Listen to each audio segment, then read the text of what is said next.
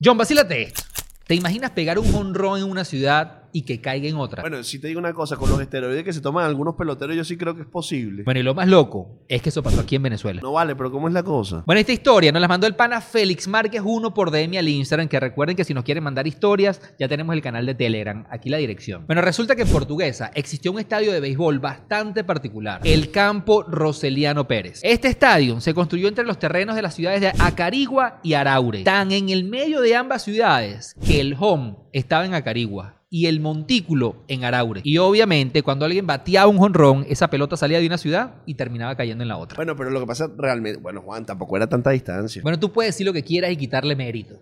Pero nadie en las grandes ligas ha metido un jonrón que cruce dos ciudades. Esto se parece, Juan, al caso de Barley. ¿Qué es eso? Esta es una ciudad entre Bélgica y Países Bajos, donde las fronteras se intersectan en edificios, por lo cual hay apartamentos que están en un territorio y en el otro. Todo depende de qué lado esté la puerta para saber si eres de Bélgica o eres de los Países Bajos. Es más, hay gente que mueve la puerta para mudarse de país dependiendo de cómo le convengan los impuestos. Es más o menos lo mismo que cuenta de Acarigua de Araure. Acarigua, Araure, Bélgica, Países Bajos. Bueno, ya tienen algo en común.